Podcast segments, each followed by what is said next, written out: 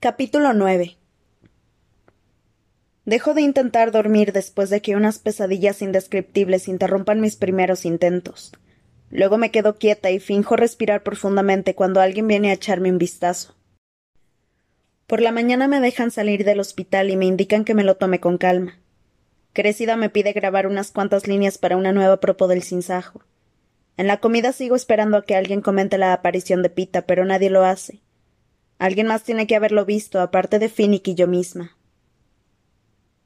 Tengo entrenamiento, pero a Gay lo envían a trabajar con Bitty en armas o algo, así que obtengo un permiso para llevarme a Finnick al bosque. Damos vueltas un rato y después escondemos los intercomunicadores bajo un arbusto. Cuando estamos a una distancia segura, nos sentamos a hablar de la retransmisión de Pita. No he oído ni palabra sobre el tema. ¿Nadie te ha dicho nada? Pregunta Finnick, y yo sacudo la cabeza. Hace una pausa antes de preguntar. ¿Ni siquiera Gale? Me aferro a la tenue esperanza de que Gale de verdad no sepa nada del mensaje de Pita, aunque tengo un mal presentimiento al respecto. Quizá está intentando encontrar el momento apropiado para contártelo a solas, añade Finnick. Quizá. Guardamos silencio tanto rato que un ciervo se pone a tiro y lo derribo de un flechazo. Finnick lo arrastra de vuelta a la valla. En la cena hay venado picado en el guiso. Gale me acompaña al compartimento E después de comer. Cuando le pregunto qué ha estado pasando por aquí, sigue sin decir nada de Pita. En cuanto mi madre y mi hermana se duermen, saco la perla del cajón y me paso una segunda noche en vela aferrada a ella, repitiendo las palabras de Pita en mi cabeza. Pregúntate esto. ¿De verdad confías en las personas con las que trabajas? ¿De verdad sabes qué está pasando? Y si no lo sabes, averígualo. Averígualo. ¿El qué? ¿De quién? ¿Y cómo puede Pita saber otra cosa que no sea lo que el Capitolio le cuente? No es más que un apropo del Capitolio. Más ruido. Sin embargo, si Plutar cree que no es más que un guion del Capitolio, ¿por qué no me ha dicho nada? ¿Por qué nadie nos ha dicho nada ni a Finnick ni a mí? Debajo de todo este debate de este debate mental se esconde la verdadera razón de mi inquietud. Pita. ¿Qué le han hecho? ¿Y qué le estarán haciendo ahora mismo? Está claro que Snow no creyó la historia de que Pita y yo no sabíamos nada de la rebelión, y sus sospechas se han reforzado al verme aparecer convertida en el sinsajo. Pita solo puede hacer suposiciones sobre las tácticas rebeldes o inventarse cosas para sus torturadores, mentiras que una vez descubiertas le acarrarían graves castigos. Debe de sentir que lo he abandonado. En su primera entrevista intentó protegerme del Capitolio y los rebeldes, y no solo he fallado protegiéndolo, sino que lo han castigado más por mi culpa.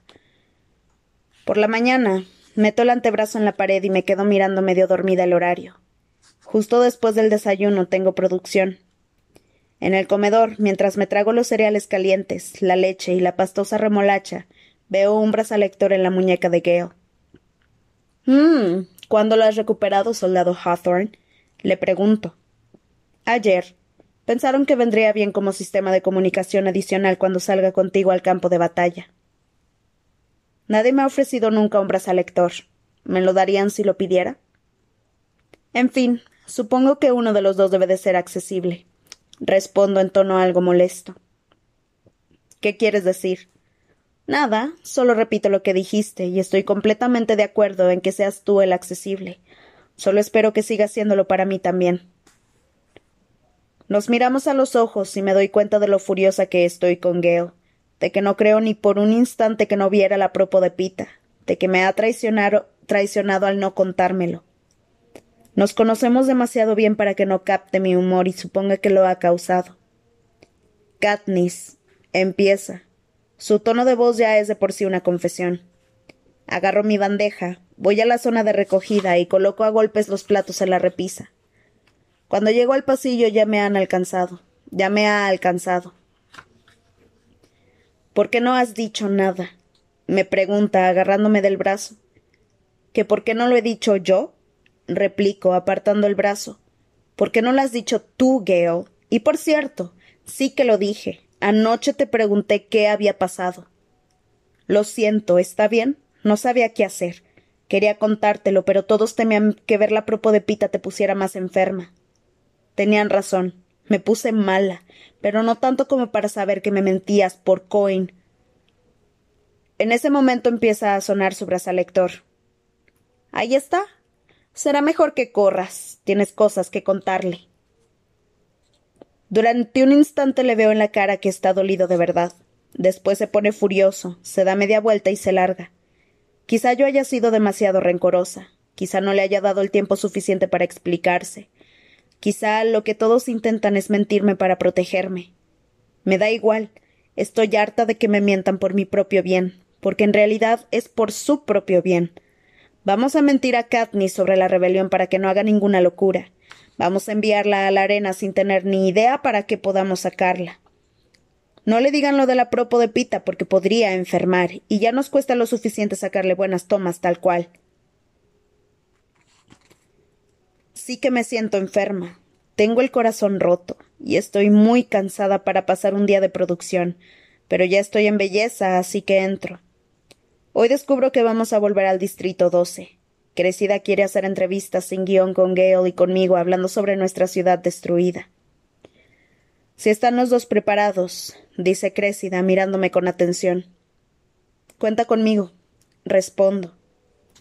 Me quedo quieta, rígida y poco comunicativa, como un maniquí, mientras mi equipo de preparación me viste, me peina y me pone algo de maquillaje. No tanto como para que se note, solo lo bastante para taparme un poco las ojeras del insomnio. Vox me acompaña al hangar, pero no hablamos más que para saludarnos. Me alegro de ahorrarme otra charla sobre mi desobediencia en el ocho, sobre todo porque su máscara parece muy incómoda. En el último momento recuerdo enviar un mensaje a mi madre para decirle que salgo del trece y enfatizar que no será peligroso. Subimos a un aerodeslizador para el corto camino al 12 y me piden que me siente a una mesa en la que Plutarch, Gale y Crécida señalan un mapa. Plutarch está henchido de satisfacción al enseñarme los efectos del antes y el después de las dos primeras propos. Los rebeldes que mantenían su posición a duras penas en varios distritos han avanzado. Han tomado el 3 y el 11, que resulta crucial porque es el principal suministrador de comida de Panem, y han hecho incursiones en otros distritos. Es esperanzador, muy esperanzador, dice Plutarch. Fulvia tendrá lista la primera ronda de anuncios de la serie, recordamos, esta noche, así que podremos dirigirnos individualmente a cada distrito con sus propios muertos. Phoenix está, está absolutamente maravilloso. La verdad es que verlo resulta doloroso, añade Crécida. Conocía a muchos de ellos en persona. Por eso es tan eficaz, dice Plutarch directo desde el corazón. Todos lo están haciendo muy bien. Coy no podría estar más contenta. Así que Gale no les ha dicho nada sobre que fingí no ver a Pita y que me enojó su encubrimiento. Supongo que ya es un poco tarde para eso, porque sigo enfadada. Da igual, él tampoco me habla a mí. Al llegar a la pradera me doy cuenta de que Hamish no viene con nosotros.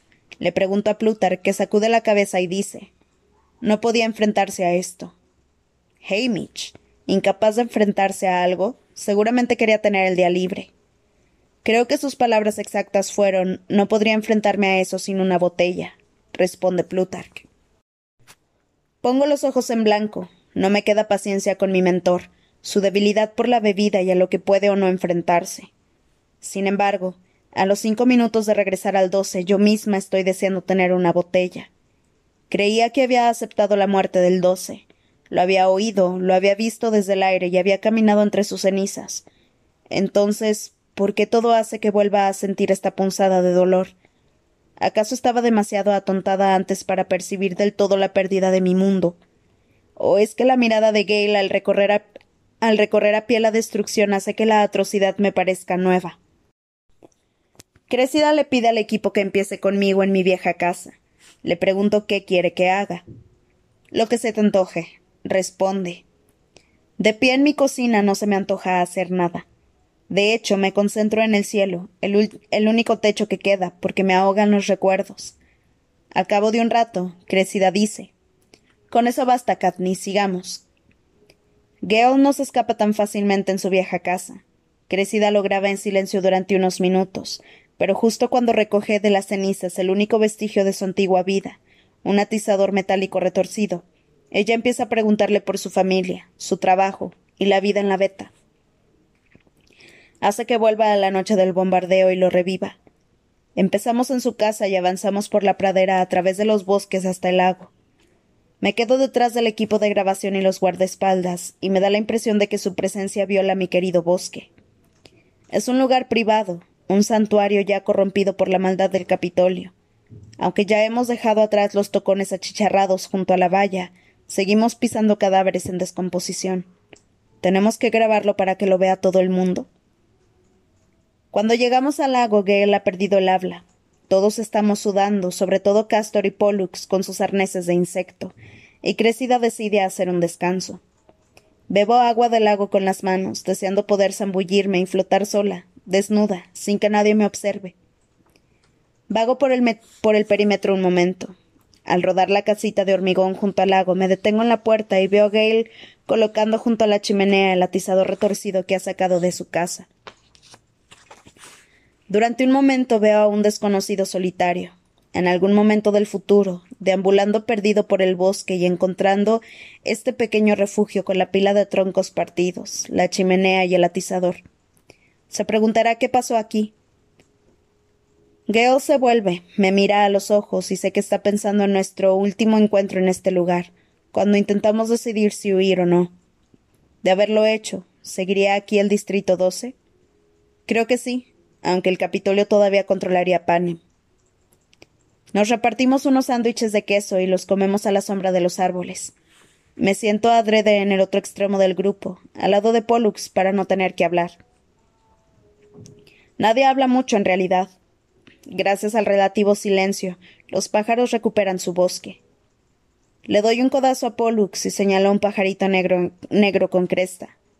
El pájaro salta a una nueva rama, abre un instante las alas y nos enseña sus manchas blancas. Pollux hace un gesto hacia mi insignia y arquea las cejas. Asiento para confirmar que es un sinsajo y levanto un dedo para decir Espera, ahora verás. Entonces silbo un gorjeo. El sinsajo la a la cabeza y lo imita. Sorprendida, veo que Pollux silba unas notas. El pájaro responde al instante. Pollux pone cara de alegría e inicia un intercambio melódico con el pájaro. Supongo que es la primera conversación que tienen años. La música atrae a los sinsajos como las flores a las abejas, así que en pocos minutos tiene media docena de ellos posados en las ramas que nos cubren. Me da un golpecito en el brazo y usa una ramita para escribir una palabra en la tierra. ¿Cantas? En otras circunstancias me negaría, pero es imposible decir que no a Pollux. Además, las voces de cantar de los sinsajos no son iguales que sus silbidos, y quiero que él las oiga. Antes de pensar mucho en lo que hago, canto las cuatro notas de Ru, las que usaba para marcar el final del día de trabajo del once. Las notas que acabaron siendo la banda sonora de su asesinato. Los pájaros no lo saben, recogen la sencilla frase y se la repiten entre ellos en dulce armonía, igual que hicieron en los Juegos del Hambre antes de que las mutaciones aparecieran entre los árboles, nos persiguieran hasta la cornucopia y convirtieran poco a poco a Cato en una masa sanguinolienta y asquerosa. ¿Quieres oírlos cantar una canción de verdad? Les suelto. Cualquier cosa para detener los recuerdos. Me pongo de pie. Vuelvo a los árboles y apoyo la mano en el, en el rugoso tronco del arce en el que están los pájaros. No he cantado el árbol del ahorcado en voz alta desde hace diez años porque está prohibido, pero recuerdo todas las palabras.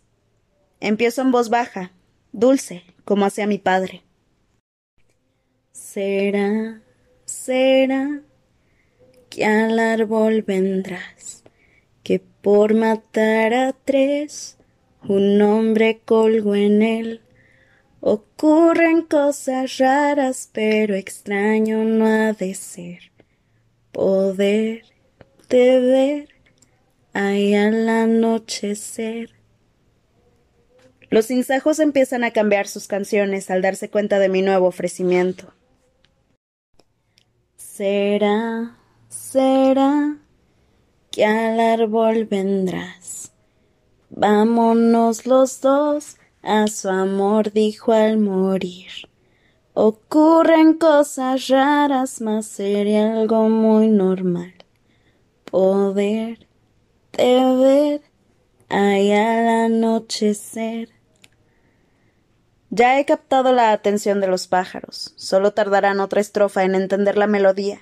Es sencilla y se repite cuatro veces sin mucha variación. Será, será que al árbol vendrás. Ahí te pedí escapar y buscar la libertad.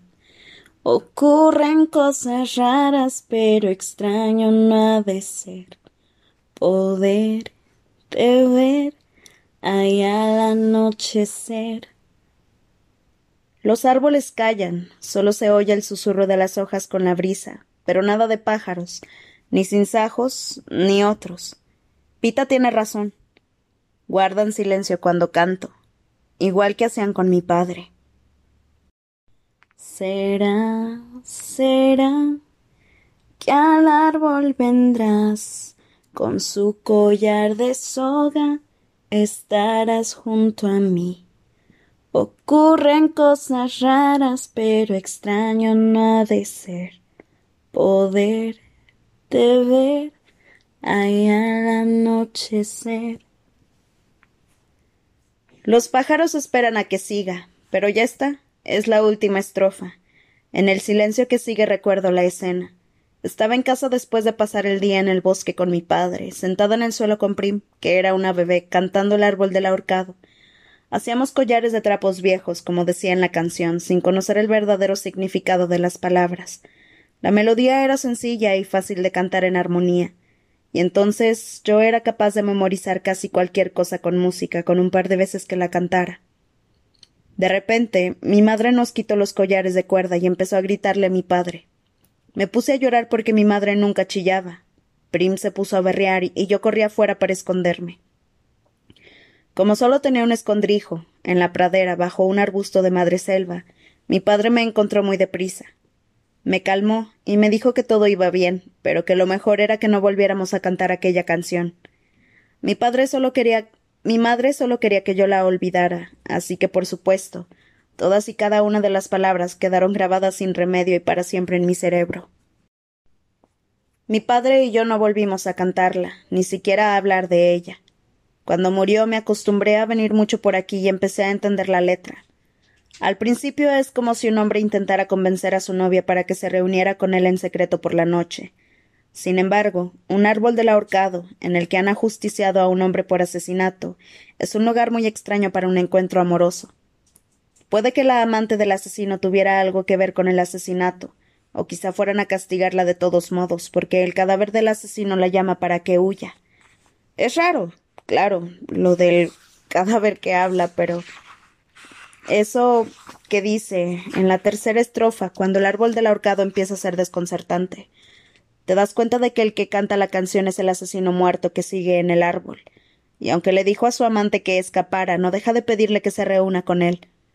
La frase la frase donde te pedí huir y en libertad juntos correr es la más inquietante, porque al principio parece que está hablando de cuando él le pidió a ella que huyera, seguramente para ponerse a salvo. Pero después te preguntas si se refiere a que vaya con él, que vaya a la muerte. En la estrofa final queda claro que eso es justo lo que el hombre espera, que su amante se ponga un collar de cuerda y cuelgue muerta del árbol junto a él. Antes pensaba que el asesino era el hombre más espeluznante del mundo. Ahora, con un par de viajes a los Juegos del Hambre a mis espaldas, creo que es mejor no juzgarlo antes de conocer los detalles. Quizá yo hubieran sentenciado a muerte a su amante y él intentaba ponérselo más fácil, hacerle saber que la esperaba. O quizá pensaba que el lugar en el que la dejaba era mucho peor que la muerte. ¿Acaso no quise matar a Pita con aquella jeringuilla para salvarlo del Capitolio? ¿De verdad era mi única opción? Seguramente no pero en aquel momento no se me ocurría nada mejor. Supongo que mi madre pensaba que todo aquello era demasiado retorcido para una niña de siete años, sobre todo una que se hacía sus propios collares de cuerda. Los ahorcamientos tampoco eran una cosa que solo ocurriera en las historias, ya que ejecutaron así a muchas personas en el doce. Apuesto lo que sea que no quería que cantara la canción delante de todos mis compañeros de la clase de música. Es probable que tampoco le haga mucha gracia saber que lo estoy haciendo aquí, delante de Pollux, pero al menos no me están. Espera, me equivoco. Miro de lado y veo que Castor me ha grabado. Todos me observan atentamente y Pollux está llorando, porque seguro que mi espeluznante canción ha desenterrado algún horrible incidente de su vida. Genial. Suspiro y me apoyo en el tronco.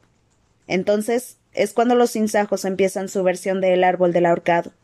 En sus picos resulta muy bella. Consciente de que me filman, me quedo quieta hasta que Crecida dice Corte. Plutarch se me acerca riendo. ¿De dónde has sacado eso? Parece hecho adrede. Me rodea con un brazo y me da un beso en la frente haciendo mucho ruido. Eres una preciosura. No lo estaba haciendo para las cámaras. Respondo. Pues hemos tenido suerte de que estuvieran encendidas. Vamos, todos de vuelta a la ciudad. En nuestro camino por el bosque llegamos a un canto rodado, y Gale y yo volteamos la cabeza en la misma dirección, como un par de perros captando un rastro en el viento. Crecida lo nota y pregunta qué hay por ahí. Reconocemos sin mirarnos que es nuestro antiguo punto de encuentro para cazar. Ella quiere verlo, incluso después de decirle que no tiene nada especial. Salvo que allí era feliz, pienso. Nuestra repisa de roca da al valle. Quizá esté algo menos verde de lo normal, pero los arbustos de moras están cargados de frutos. Aquí dieron comienzo incontables días de caza, trampas, pesca y recolección, paseando juntos por el bosque, compartiendo nuestros pensamientos mientras llenábamos las bolsas. Era la puerta a la alimentación y la cordura. Y los dos éramos nuestras respectivas llaves. Ahora ya no hay Distrito 12. Ya no hay de, qué escapar, ni agentes de la paz a los que engañar, ni bocas hambrientas que alimentar. El Capitolio nos lo ha quitado todo y estoy a punto de perder también a Gale. El pegamento de la necesidad que nos unió con tanta fuerza durante todos esos años empieza a derretirse.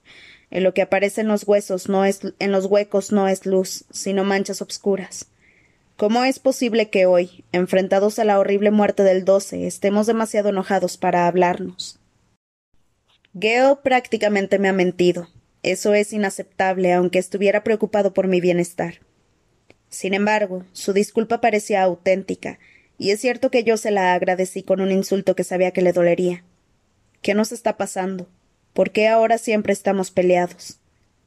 Estoy hecha un caos, pero me da la sensación de que, si vuelvo al origen de nuestros problemas, mis acciones estarán en el centro. ¿De verdad quiero apartarlo de mí? Rodeo una mora con los dedos y la arranco de la mata. Después la hago rodar con cuidado entre el pulgar y el índice. De repente me volteo hacia él y se la tiro diciendo Y que la suerte. La lanzo lo bastante alto como para que tenga tiempo de decidir si rechazarla o aceptarla. Gale tiene los ojos fijos en mí, no en la mora, pero en el último momento abre la boca y la recoge. La mastica, la traga, y hace una pausa antes de decir Este siempre de su lado. Pero lo dice. Crécida pide que nos sentemos en las rocas, donde es imposible no tocarse, y nos hace hablar sobre la casa, lo que nos llevó al bosque, cómo nos conocimos, los momentos favoritos. Nos relajamos, empezamos a reírnos un poco mientras contamos percances con abejas, perros salvajes y mofetas. Cuando, cuando, la conversación se desvía a cómo nos sentimos al usar nuestra habilidad con las armas en el bombardeo del ocho, dejo de hablar. Gale solo dice Iba siendo hora. Cuando llegamos a la plaza de la ciudad, la tarde se ha convertido en noche. Llevo a Crecida a las ruinas de la panadería y le pido que grabe una cosa. La única emoción que siento es cansancio. Pita, este es tu hogar. No sabemos nada de tu familia desde el bombardeo. El 12 ha desaparecido. ¿Y tú nos pides un alto al fuego? Miro al vacío. No queda nadie que pueda escucharte. De pie delante del tocón de metal que antes era la horca, Crecida nos pregunta si alguna vez nos han torturado. A modo de respuesta, Gale se quita la camisa y ofrece su espalda a la cámara. Me quedo mirando las marcas de latigazos y vuelvo a oír el silbido del látigo. Vuelvo a ver su figura ensangrentada colgando inconsciente de las muñecas. Ha terminado. Anuncio. Me reuniré con ustedes en la aldea de los vencedores. Tengo que recoger una cosa para mi madre. Supongo que he venido caminando, aunque lo siguiente que sé es que estoy sentada en el suelo, delante de los armarios de la cocina de nuestra casa en la aldea, colocando meticulosamente tarros de cerámica y botellas de cristal dentro de una caja, con vendas limpias de algodón entre ellos para evitar que se rompan, envolviendo montoncitos de flores secas. De repente recuerdo la rosa de mi cómoda. ¿Era real? Si lo era, ¿seguirá allí? Tengo que resistir la tentación de comprobarlo. Si está, Solo servirá para volver a asustarme. Me doy más prisa empaquetando. Una vez vacíos los armarios, me levanto y veo que Gale ha aparecido en la cocina. Es desconcertante lo silencioso que puede ser. Está apoyado en la mesa, con los dedos extendidos sobre las vetas de la madera. Dejo la caja entre nosotros. ¿Lo recuerdas? Me dice. Aquí es donde me besaste. Así que la fuerte dosis de morfina administrada después de los latigazos no bastó para borrar eso de su conciencia, ¿eh? Creía que no lo recordarías. Respondo. Tendría que estar muerto para no recordarlo, y quizá ni siquiera entonces lo, lo olvidaría. Quizá sea como ese hombre del árbol del ahorcado, esperando una respuesta. Geo, a quien nunca he visto llorar, tiene lágrimas en los ojos. Para evitar que las derrame, me acerco y lo beso en los labios. Sabemos a calor, cenizas y tristeza, un sabor sorprendente para un beso tan suave. Él se aparta primero y esboza una sonrisa irónica. Estaba seguro de que me besarías. ¿Por qué? Pregunto, porque ni yo lo sabía. Porque sufro. Esa es la única forma de llamar tu atención. Añade recogiendo la caja. No te preocupes, Katniss se me pasará. Y se va antes de que pueda responder. Estoy demasiado cansada para repasar su última acusación. Me paso el corto viaje de vuelta al trece acurrucada en un asiento, intentando no hacer caso de Plutar, que no deja de hablar de uno de sus temas favoritos, las armas de las que la humanidad ya no dispone, aviones para grandes altitudes, satélites militares, desintegradores de células, vehículos aéreos no tripulados y armas biológicas con fecha de caducidad. Todo desaparecido por la destrucción de la atmósfera, la falta de recursos o los escrúpulos morales. Se nota el pesar de un vigilante jefe que no puede más que soñar con esos juguetes, que tiene que conformarse con aerodeslizadores, misiles tierra-tierra y simple armas de fuego.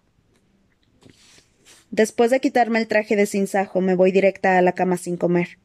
Aún así, Prim tiene que sacudirme para que me levante por la mañana. Después de desayunar hago caso omiso de mi horario y me echo una siesta en el armario de material escolar.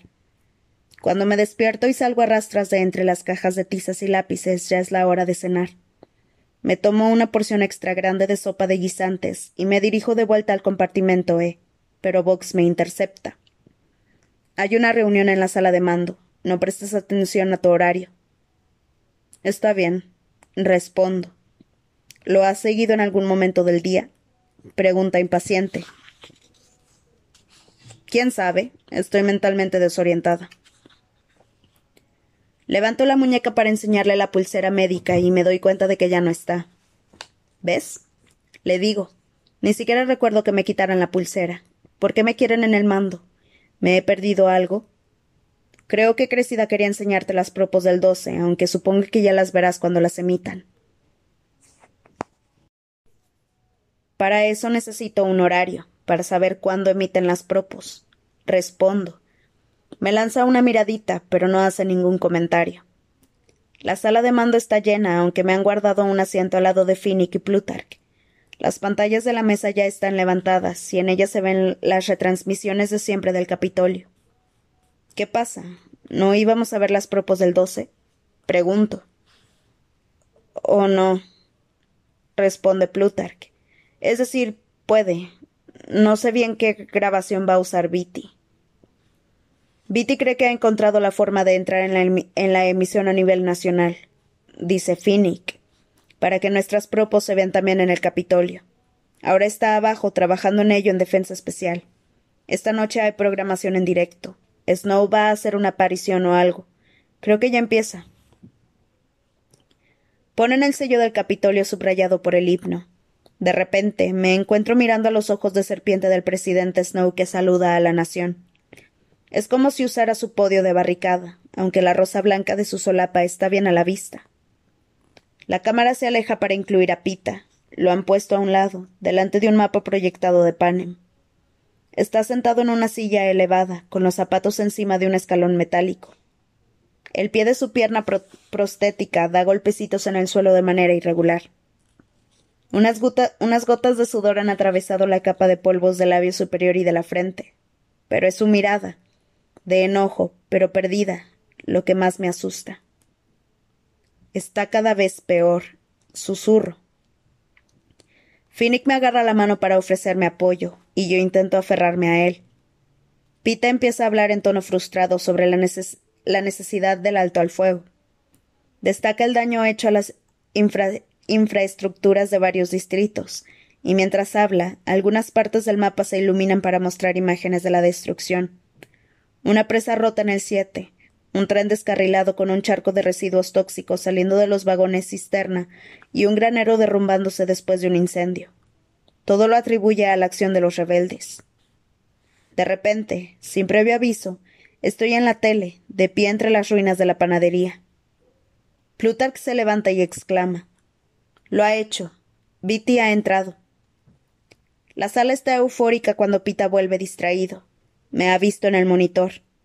Intenta seguir con su discurso pasando al bombardeo de una planta depuradora de agua, cuando lo sustituye una grabación de Finnick hablando de Ru. Y entonces aquello se convierte en una batalla por las ondas. Los expertos en tecnología del Capitolio intentan rechazar el ataque de Viti, pero no están preparados. Y Viti, al parecer, anticipando que no mantendría el control de manera continua, tiene preparado un arsenal, un arsenal de fragmentos de 5 a 10 segundos con los que trabajar. Observamos cómo se deteriora la presentación oficial, salpicada de imágenes escogidas de las propos. Plutarch sufre espasmos de placer y casi todos vitorian a Viti pero Finnick permanece callado e inmóvil a mi lado. Hamish está al otro lado de la sala. Lo miro a los ojos y veo reflejado en ellos mi propio miedo. Los dos sabemos que con cada vitor, Pita se aleja más y más de nuestro alcance. Vuelven a poner el sello del Capitolio acompañado de un, de un pitido continuo. Snow y Pita tardan veinte segundos en volver y vemos que el estudio es un caos. Oímos conversaciones frenéticas en su cabina. Snow se lanza hacia la pantalla diciendo que sin duda los rebeldes intentan evitar que todos conozcan la información que los incrimina, pero que la verdad y la justicia prevalecerán. La emisión se restablecerá cuando restauren la seguridad. Pregunta a Pita que si dados los hechos acaecidos esta noche tiene algo más que decir a Katniss Everdeen. Al oír mi nombre, el rostro de Pita se arruga como si le costara hablar. Katniss, ¿cómo crees que acabará esto? ¿Qué quedará? Nadie está salvo, ni en el Capitolio ni en los distritos. Y tú, en el trece. Dice, tomando aire con dificultad, como si no pudiera respirar, con ojos de loco. Mañana estarás muerta. Fuera de cámara, Snow ordena cortar la emisión. Viti lo termina de liar todo, poniendo una imagen fija de mí de pie delante del hospital a intervalos de tres segundos. Sin embargo, entre las imágenes, somos testigos de lo que pasa en el plató, de que Pita intenta seguir hablando, de que la cámara cae al suelo y graba las baldosas blancas, del movimiento de muchas botas, del impacto del golpe que va unido al grito de dolor de Pita, y de su sangre salpicando las baldosas.